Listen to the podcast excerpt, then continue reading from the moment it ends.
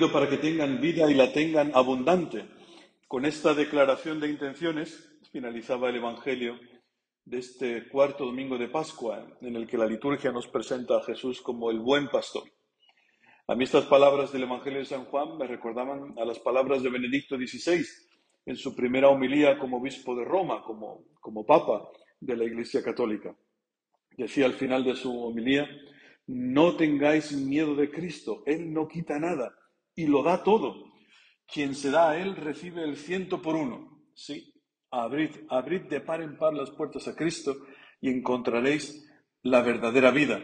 Estas últimas palabras eh, no eran directamente suyas, estaba recordando, estaba parafraseando a su antecesor, San Juan Pablo II, quien también en su primera homilía dijo esta frase famosísima, ¿no? de abrir de par en par las puertas a Cristo. Y se estaba dirigiendo especialmente a los jóvenes. Decía el Papa que quisiera yo hoy con gran fuerza y gran convicción, a partir de la experiencia de una larga vida personal, decirle a los jóvenes, no tengáis miedo de Cristo. Él no quita nada y lo da todo. Pues yo no tengo más que decir que estas palabras son ciertas, son la verdad. Yo no tengo una larga vida personal, ni mucho menos la experiencia de Joseph Ratzinger, del Papa Benedicto XVI. Tengo 47 años, que es justo la mitad de la vida de Benedicto XVI, que ha muerto con, 45, con 95, perdón, justo la mitad, acabo de cumplir 47, pero una cierta experiencia de vida sí que, sí que llevo conmigo y puedo decir que las palabras del Papa, tanto como las palabras de este domingo, son la verdad. Decía el Salmo responsorial, que, que hoy reza la iglesia entera, en el mundo entero. El Señor es mi pastor, nada me falta. Tu bondad y tu misericordia me acompañan todos los días de mi vida. Unas palabras parecidas decía San Pedro en la segunda lectura diciendo que Cristo llevó nuestros pecados en su cuerpo hasta el leño, para que muertos a los pecados vivamos para la justicia. Con sus heridas fuisteis curados, pues andabais errantes como ovejas, pero ahora os habéis convertido al pastor y guardián de vuestras almas.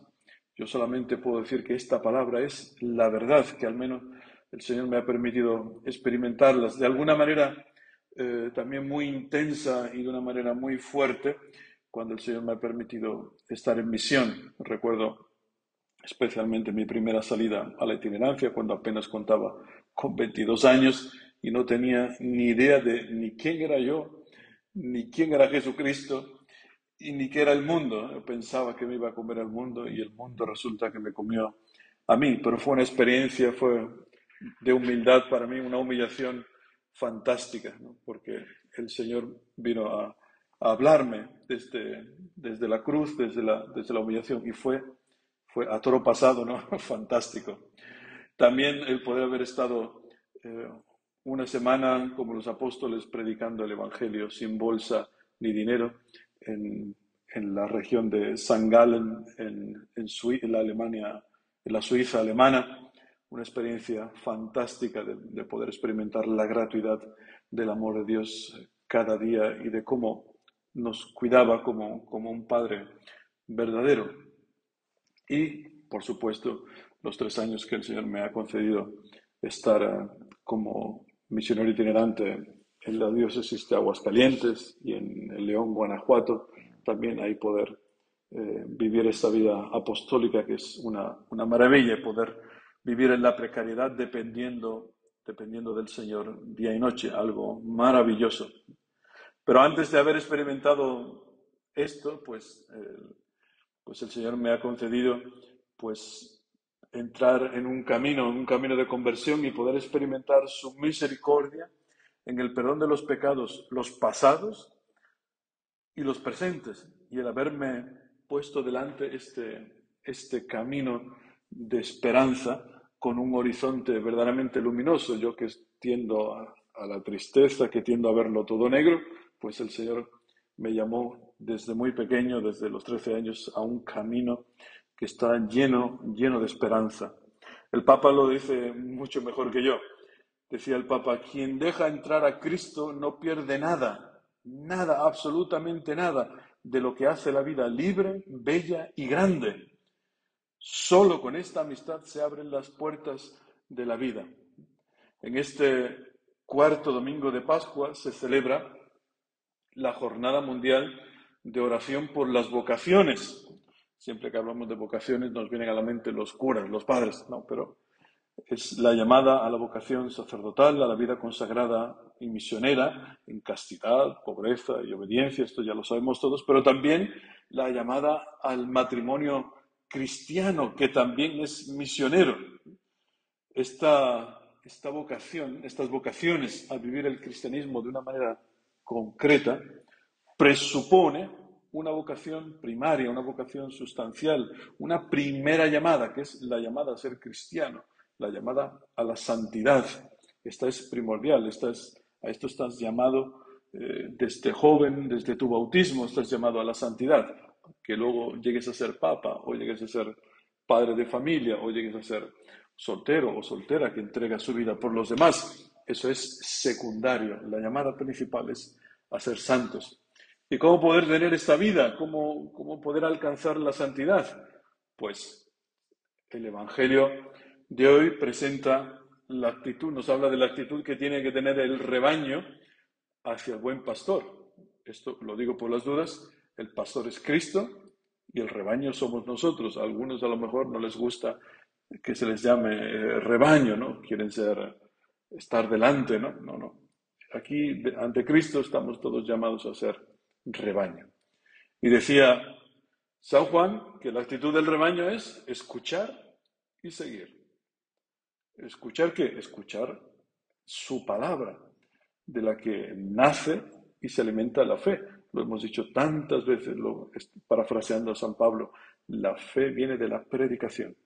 ¿Y qué es lo que dice su palabra? Porque es la palabra de Cristo, la palabra de Dios, la que tenemos que escuchar.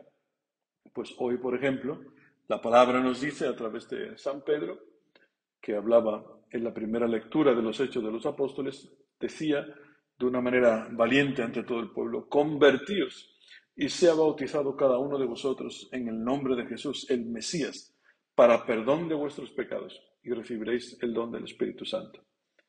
Esta es la, llamada a la santidad que comienza con esta conversión y dejarse bautizar en el nombre del, del Mesías para perdón de los pecados. Convertirse no es hacer un esfuerzo sobrehumano no sé qué cosas, convertirse es creerse verdaderamente que Dios te ama, que es algo muy difícil porque hay tantos acontecimientos que nos quieren convencer de que Dios no nos ama, pues que es, eh, no es fácil. por eso hay que escuchar la palabra continuamente que nos dice, yo te amo, yo te amo, yo te amo. ¿eh? Creer que Dios te ama, aunque, como dice el Salmo 22, el Salmo responsorial, aunque camine por cañadas oscuras. No es que el Señor nos llama a un camino de rosas o una balsa de aceite, no hay ningún problema, todos me dejan en paz. No, no. Eso cuando estemos en el ataúd, eh, a cinco metros bajo tierra, a lo mejor tenemos esa tranquilidad. Mientras estamos en este mundo, dice el, el Salmo, aunque camine por cañadas oscuras, nada temo, porque tú vas conmigo. Es más, Él ha pasado primero por estas cañadas oscuras decía el Evangelio, el que no entra por la puerta en el aprisco de las ovejas, sino que salta por otra parte, ese es ladrón y bandido. Pero el buen pastor camina, dice, delante de las ovejas, y las ovejas lo siguen porque conocen su voz. A un extraño no lo seguirán, sino que huirán de él, porque no conocen la voz de los extraños. El ladrón no entra sino para robar y matar y hacer estragos. Una palabra impresionante. ¿Cómo reconocer a este extraño? Porque hay un extraño que nos habla continuamente y nos quiere guiar por otro, no, a no entrar por la puerta del redir, que es la cruz, quiere hacernos saltar la verja por otro lado. ¿Cómo, ¿Cómo reconocer la voz de este extraño para huir de él a tiempo, para no seguirle? Porque también él ha hecho una declaración de intenciones. El Señor decía, yo he venido para que tengan la vida y la vida abundante. Pues el extraño, el ladrón, viene para robar, matar y hacer estragos en nuestra vida, que nos quiere robar la primogenitura, quiere robarnos la dignidad de, de, hijos de Dios, quiere, quiere matar dentro de nosotros la vida eterna para que entremos en la tristeza profunda, en el sinsentido, en el odio, en, la falta de amor, y quiere hacer estragos ¿eh? en nuestra vida y en la de todos los que nos rodean. Para reconocer esta voz se necesita el don del discernimiento, ¿eh? que está en el oído. ¿De quién viene esta voz? La voz de este ladrón tiene exactamente el mismo tono que aquella voz que aseguraba a Eva ser como Dios si lo desobedecía. Por eso, atento, ¿eh? cuando escuches este tono, este, este, esta voz que te asegura que serás Dios, que tú eres Dios, y que por encima de ti. Atento porque es la voz del, del ladrón. Pues ánimo, ¿eh? escuchemos, pidámosle al Señor que nos dé el, don del discernimiento para escuchar única y exclusivamente la voz del pastor. ¿eh? No tengáis miedo de Cristo. Él no quita nada y lo da todo. Que así sea.